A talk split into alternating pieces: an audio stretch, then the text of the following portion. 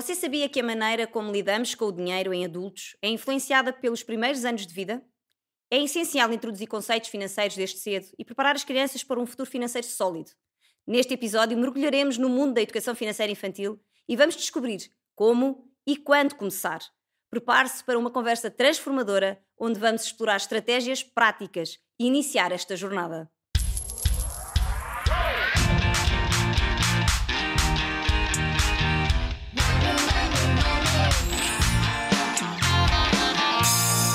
Vamos falar monês.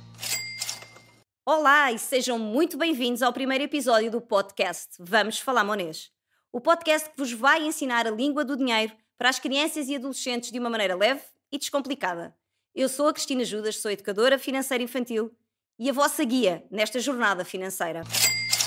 Hoje vamos abordar um assunto fundamental e que é uma das maiores dúvidas dos pais e educadores: quando e como começar a educação financeira nas crianças. Afinal, nunca é cedo demais para ensinar os pequenos sobre o valor do dinheiro e como tomar decisões financeiras inteligentes. Vamos explorar dois dos quatro estágios de desenvolvimento cognitivo infantil e discutir estratégias práticas para ensinar sobre finanças desde os primeiros anos de vida, para que possa ensinar os seus filhos a construir as bases sólidas para um futuro financeiro próspero. Acredite ou não, a educação financeira pode e deve começar-se o mais cedo possível na vida das crianças. Logo nos primeiros anos de vida, por volta dos 2, 3 anos, é possível iniciar este processo de forma gradual, desde que a criança já tenha desenvolvido a fala, pois é muito importante conseguirmos obter feedback por parte delas, de modo a entendermos se elas nos estão a compreender. É nesta fase que as crianças começam a entender e a expressar as suas necessidades e desejos. E é normal, também nesta fase, começarmos a ouvir pela primeira vez a famosa frase mágica: Mãe, compra-me isto ou mãe, quero isto. Ora, isto significa que a criança já entendeu a existência do dinheiro e, mesmo que ainda não tenha uma noção clara do seu valor, ou seja, já percebeu como é que se joga o jogo, então, se ela já quer jogar, também já pode aprender as regras do jogo. E por isso é o momento perfeito para introduzir conceitos financeiros básicos. Esta fase dos 3 aos 6, conhecida também pela fase pré-operatória ou simbólica, segundo Piaget, um dos biólogos suíços que estudou e desenvolveu uma das mais famosas teorias de desenvolvimento cognitivo infantil, é uma das fases que se caracteriza essencialmente pelo domínio da linguagem, o egocentrismo, a confusão entre a realidade e a fantasia e o pensamento intuitivo.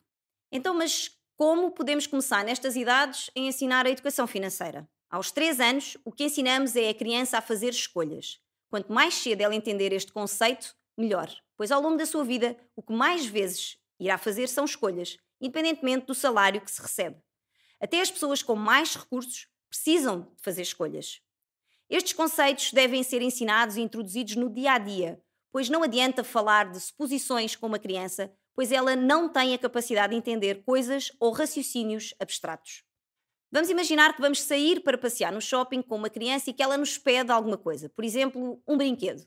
Aquilo que nós vamos fazer é mostrar duas opções, idealmente ter dois objetos diferentes mas de valores semelhantes, e ensiná-la a escolher apenas um. Este exercício é importante para que a criança aprenda a lidar com as escolhas e, acima de tudo, com as frustrações, visto que tem que abrir mão de um dos objetos que deseja. Outro exercício que podemos uh, facilmente fazer é mostrar às crianças que o dinheiro não compra apenas coisas materiais, mas também experiências. Peça-lhe para escolherem, por exemplo, entre ir visitar um museu ou uma exposição ou ir ao cinema no fim de semana.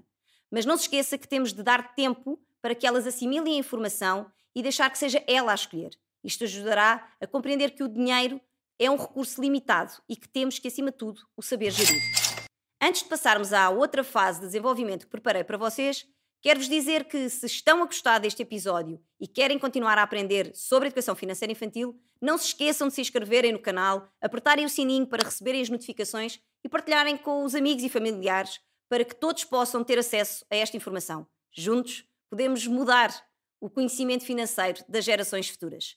Mas passando agora à fase dos 7 aos 12 anos, conhecida também pela fase operatório concreto, segundo Piaget, e que se caracteriza essencialmente pela capacidade de empatia, raciocínio lógico, compreensão matemática, aprendizagem com apoio a experiências concretas, foco no presente e estabelecimento de relações entre os conceitos aprendidos. Ora, Nestas idades, já consegue trabalhar com a criança não só a questão das escolhas, mas também o conceito de valor, pois elas conseguem entender melhor o funcionamento do dinheiro e a sua percepção de tempo também já é muito maior.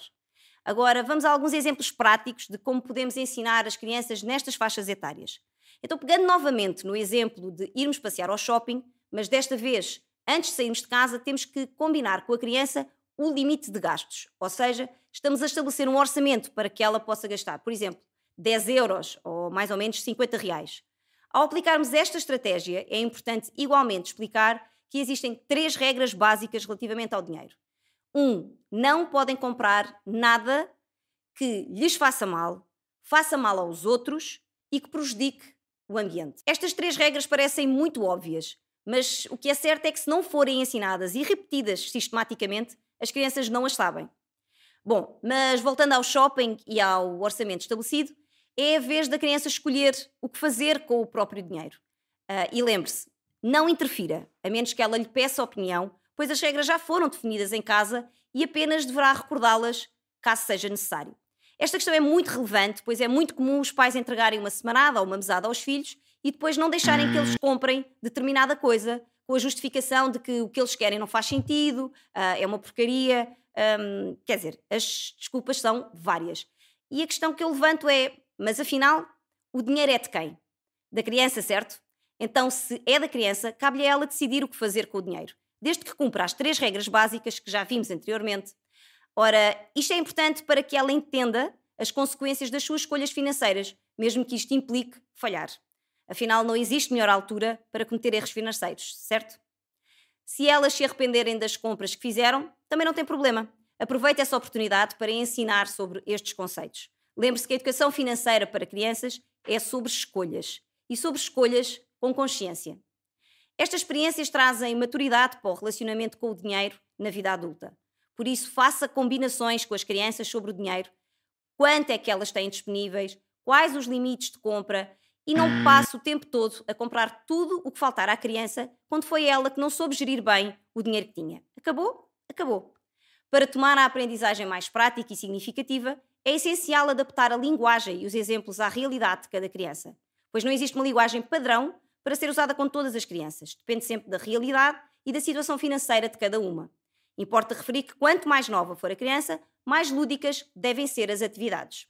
Por exemplo, se uma criança mora perto da praia, não faz sentido falar sobre juntar dinheiro para visitar a praia, pois basta atravessar a rua, andar alguns metros ou mesmo apanhar um autocarro por alguns minutos e ela já estará na praia. Ou, por exemplo, se uma criança nunca passou pela experiência da escassez, não será com discursos de, sobre quanto foi difícil a sua vida que ela vai perceber. Não adianta falar sobre uma realidade, é preciso mostrar. A criança não vai resgatar memórias do evento que não viveu. Torna-se completamente abstrato. É preciso trazer os conceitos para a prática. Se deseja que o seu filho, sobrinho ou neto tenha acesso a estas realidades, leve-o próximo disso, tendo em conta sempre a maturidade da criança.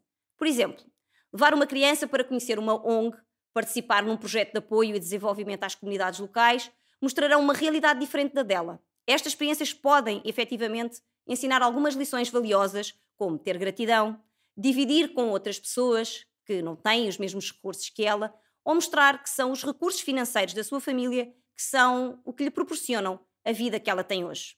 Enfim, aproximar a criança destas realidades para que ela entenda o que o dinheiro é capaz de comprar e em que ocasiões as pessoas não têm dinheiro. Tudo deve ser bem doseado para que não tragam choques nem traumas e para que não gere na criança o sentimento de pena dessas pessoas com realidades diferentes. A ideia é que ela desenvolva estratégias emocionais para lidar com isso, ou seja, como poderá ajudar aquelas pessoas, como poderá doar o seu dinheiro ou mesmo o seu tempo àquelas pessoas. Ou seja, a criança deve entender para que serve o dinheiro nesse sentido. As crianças aprendem com o que lhe transmitimos e principalmente com os acontecimentos do dia a dia. Isto é, tudo pode ser uma experiência negativa ou positiva, dependendo de como se aborda o assunto. E, portanto, a educação financeira infantil deve ser vista como uma jornada contínua, adaptada às diferentes fases de desenvolvimento da criança. Mas lembre-se, cada criança é única e por isso requerem abordagens únicas. Seja criativo ao trazer situações práticas e reais que sejam relevantes para ela. Mas estamos quase, quase a terminar e por isso dizer-vos que através do QR Code disponível algures aqui na tela, vocês têm acesso imediato a um resumo completo deste episódio. E lembrar de me seguirem nas redes sociais que estão algures por aqui para receberem informações privilegiadas sobre a educação financeira infantil, acompanharem os bastidores deste magnífico podcast e ficarem a conhecer-me um pouco melhor. Mas para podermos concluir, quero deixar-vos aqui as principais ideias ou lições para poderem iniciar esta jornada aí em casa. 1. Um, frase passaporte. Introduz as crianças ao mundo do dinheiro e ensina as regras do jogo assim que ouvir a frase mágica: Mãe, compra-me isto. 2. Comece cedo. Inicie a educação financeira desde a infância para construir uma base sólida. 3. Contextualize e simplifique. Adapte a linguagem e as atividades à idade da criança. 4. Aprendizagens através das experiências. Proporcione experiências práticas para desenvolver as habilidades financeiras. 5. Seja um exemplo, seja um modelo positivo com boas práticas financeiras. Sexto, inclua na rotina. Integre a educação financeira no dia a dia da criança. E assim chegamos ao fim do nosso primeiro episódio. Espero que já esteja bem animado para começar a transformar a vida financeira das suas crianças e dizer-vos que no próximo episódio vamos desvendar as funções do dinheiro e como ajudar as crianças a entenderem o seu valor e importância no mundo. Até lá, fique ligado e comece hoje mesmo a construir o caminho da prosperidade da sua família. Até lá!